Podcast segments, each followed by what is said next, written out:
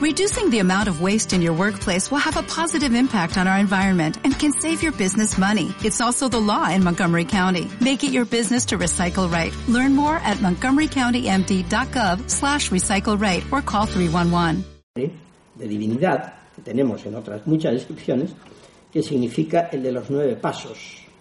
El de los nueve. Yo a veces he interpretado esa mención a Boulogne-Octet como que los mayas pensaban que al final del tiempo, ahora en diciembre, después de los trece bactunes transcurridos desde el 3114 a.C., pues que al final de los tiempos habrá un cambio de carácter espiritual. ¿Eh? Vendrá un Dios aquí a destruir, no lo creo, a imponer quizá unas nuevas conductas, tal vez. ¿Eh? Eso me parece mucho más apropiado a la mentalidad maya que el pensamiento destructivo, ¿verdad?, de que el mundo se, se va a acabar. Eso es en Tortuguero. Estas son imágenes del tortuguero en Tabasco, el tortuguero está en Tabasco, ¿verdad? Esta es otra imagen del tortuguero. Es, hasta hace poco era el único, el único monumento que teníamos donde se hablaba del final de los tiempos. Curioso, ¿verdad? Porque tenemos muchísimas referencias al principio de los tiempos, pero tenemos muy pocas referencias al final de los tiempos. Muy pocas. ¿Por qué? Porque los mayas no estaban preocupados con, el interés que tenían por la cronología y por dejarlo todo lleno de, fechas y fechas y fechas. Todo lo que escribían estaba lleno de fechas. ¿Por qué no dijeron algo más del final de los tiempos? Tenemos tres o cuatro referencias al final de los tiempos. El monumento 6 de Tortuguero, que es ese exactamente, que es una estela, realmente otra estela, muy, muy rota, eh, ha aparecido fragmentada, los saqueadores que en el área maya abundan, pues la destruyeron, la rompieron y cada trozo pues está en una colección de los Estados Unidos y, cuando ha habido todo este revuelo con el con la fecha del fin del mundo y que si el mundo se acaba y todo esto, pues es cuando los investigadores han empezado a reunir los pedazos. Y han recompuesto, digamos, la, la, estela para poderla leer con comodidad, que es esta que tienen ustedes ahí. Eso es inscripciones jeroglíficas, son jeroglíficos mayas. Los mayas es el único pueblo americano precolombino que escribía. Lo cual eh, es también bastante interesante, porque uno de los grandes logros de las civilizaciones humanas es la escritura. De manera que eh, ni los incas sabían escribir, no escribían, eran ágrafos, ni los aztecas prácticamente tenían cuatro signos, ¿verdad? No, se, escribían. Los únicos que verdaderamente escribían y que tenían una escritura desarrollada fueron los mayas.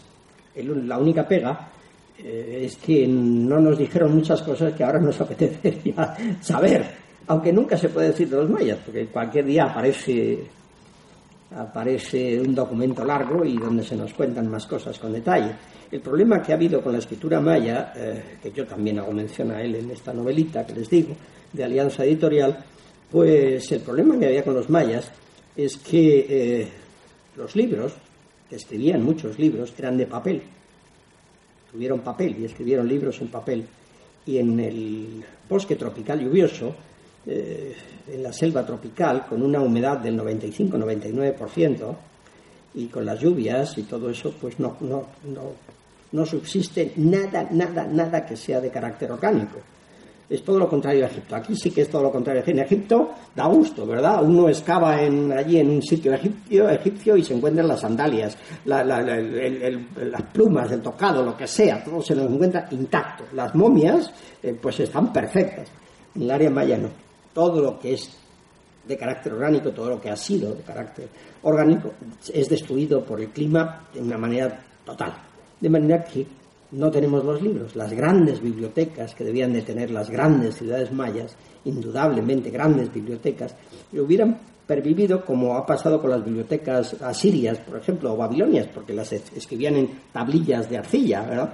Eh, eso sí, sobrevive, pero cuando se escribe papel, pues no, que es una que era la corteza del ficus, precisamente, pues no.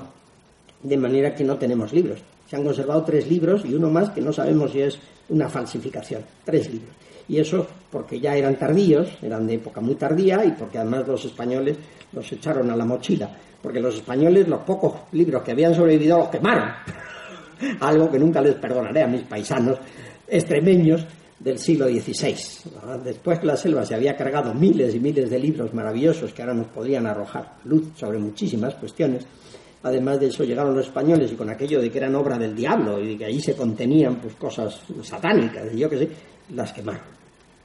De manera que se han conservado por casualidad, porque, porque alguno dijo, pues me llevo esto de souvenir, ¿verdad? Un conquistador español. Hay un, uno de los libros que se han conservado que se llama Códice Tro Cortesiano, que está en el Museo de América de Madrid, pues se llama así precisamente porque se pensaba que Cortés se lo había traído como recuerdo, como souvenir de los poquitos. Entonces, pues claro, estamos muy limitados en cuanto a conocimiento sobre estas cuestiones, sobre estos problemas. Ese, es el fragmento exactamente donde se habla cuatro, uh, Ajau tres Canquín, donde se habla del fin del mundo en el monumento 6 de Tortuguero. Este es el dibujo del monumento y este es el fragmento donde está, dentro de toda la descripción. Bueno, eh, eso es en cuanto a Tortuguero. El, siguiente sitio en el área maya es un sitio que, eh, vamos a ver si lo he puesto en este orden o no. Uh, vamos a ver, un momentito que lo pasemos y así averiguaremos así. Este sitio se llama um, La Corona. La Corona. Es una ciudad eh, que en el, en, el, maya clásico seguramente se llamaba Sacnicté, Sacnicté, la flor blanca, Sacnicté, pero que hoy los arqueólogos la conocemos como la corona, la corona.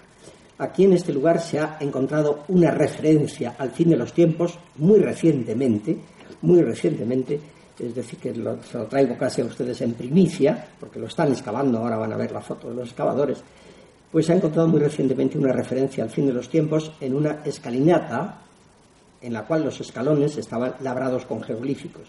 Allí había una inscripción que también hacía referencia a ese fin de los tiempos, la corona. Este es el sitio en, detalle, en el, me parece que está ahí, sí, la corona, ¿verdad?, en el Petén de Guatemala. Y estos son los arqueólogos excavando esa escalinata en el sitio, y aquí, más concretamente, la escalinata en sí con los escalones, que esto cuando se quita la vegetación y se limpia la tierra, pues claro, está todo deslavazado, hay que volverlo a colocar y leer las inscripciones como estaban en su sitio. Uno de estos escalones, exactamente ese escalón, que es el escalón o bloque número 5 del daño número 2, en, en, los términos estos técnicos que utilizamos los arqueólogos, pero pues ese eh, escalón tenía otra referencia al final de los tiempos, al final de los tiempos, que aquí lo vemos en detalle. Ahí verán ustedes el 4 ajau, 4 ajau, 4 ajau, 3 canquín, 3 canquín, ¿eh? final de los tiempos, que es el 21 de diciembre próximo. Ahí está el dibujo. Y luego tenemos otra referencia al final de los tiempos, en, eh, bueno, ya, ya, no voy a tardar mucho más, enseguida termino y, y hablamos y me hacen ustedes preguntas. Otra referencia en un ladrillo con incisiones de la ciudad de Comalcalco. Comalcalco es una ciudad que está también en, en Tabasco y que eh, está toda construida en ladrillo, cosa muy curiosa porque los mayas construían en piedra pero aquí en Comalcalco construyeron en ladrillo. Ahí se ha encontrado un ladrillo que tiene esta fecha, ¿verdad?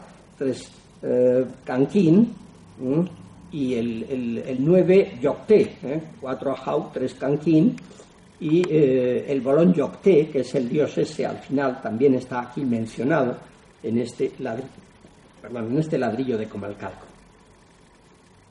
Bueno, estas son las ruedas del calendario maya y así estarían las diferentes ruedas o engranajes del calendario maya, así estarían coincidiendo en el fin de los tiempos. Esta sería la posición exacta del fin de los tiempos. Bueno, ahora voy a enseñarles a ustedes muy rápidamente, si es que yo puedo hacerlo, que vamos a ver, tengo que cerrar esto y abrir. A ver, a ver, a ver, si sé yo hacerlo. A ver cómo cierro esto, porque este está por aquí mi, mi por favor, el, sí, sí, el, hay otro pequeñito que quiero poner, entonces cerrar este. ¿Cómo cierro? Ahí arriba, aquí. ¿Eso? Carlos. ¿Dónde está Carlos?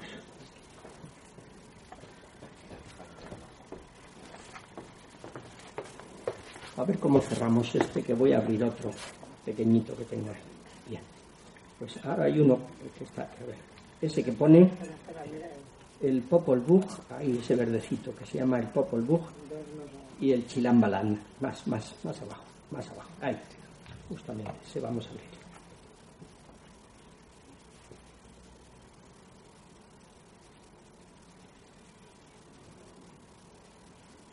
Bien, volvemos a hacerlo con, como antes, con, con presentación diapositivas.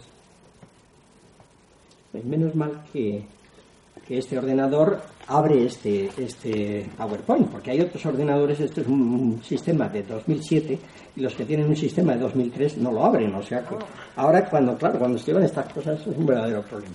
Bueno, ahora les voy a enseñar a ustedes rápidamente dos cosas. El Popol Vuh, que es el libro cosmogónico donde se contiene el relato cosmogónico más importante de los mayas antiguos y donde se habla de la destrucción de los mundos, de los mundos anteriores y de cómo han sido destruidos uno tras otro. Y les voy a enseñar también los llamados libros de Chilambalán, que es donde se contienen las famosas profecías, esas famosas profecías de las que tanto se hablan y que ya les avanzo a ustedes que no tienen nada que ver con el fin del mundo. Bueno, en principio el Popol Vuh. El Popol es, es, esta es mi edición, es decir, que me hago publicidad yo, ¿verdad? Porque es mi propia edición del Popol Vuh, de la editorial Trota. Entonces, este es un libro del, siglo XVI. En el siglo XVI, pues unos señores del altiplano de Guatemala se les ocurrió poner por escrito eh, pues los libros jeroglíficos que, tenían ellos, ¿verdad? Y que desaparecieron y fueron destruidos por los españoles, pues se les ocurrió ponerlos, ponerlo por escrito en caracteres latinos, eh, en maya, pero en caracteres latinos.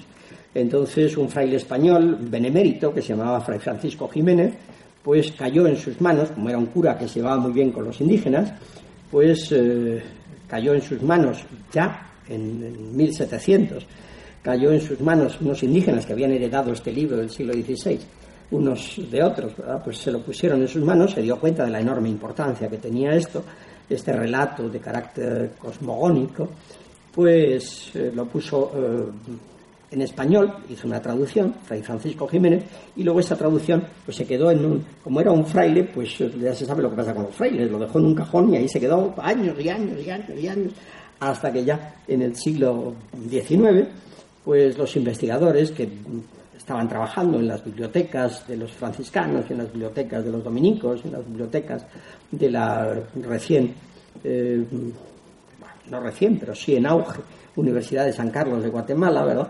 pues una biblioteca importante, pues descubrieron este manuscrito de, Fray Francisco Jiménez y entonces pues ya se empezó a, publicar, y se hizo famoso, porque es, muchos le han llamado la Biblia de los mayas, otros le han llamado pues el, Avesta de los mayas, es la obra digamos espiritual y religiosa más importante de la América precolombina, el Popol de los, de los mayas. Esta es una edición, estas son las páginas del manuscrito de, Jiménez, ¿verdad?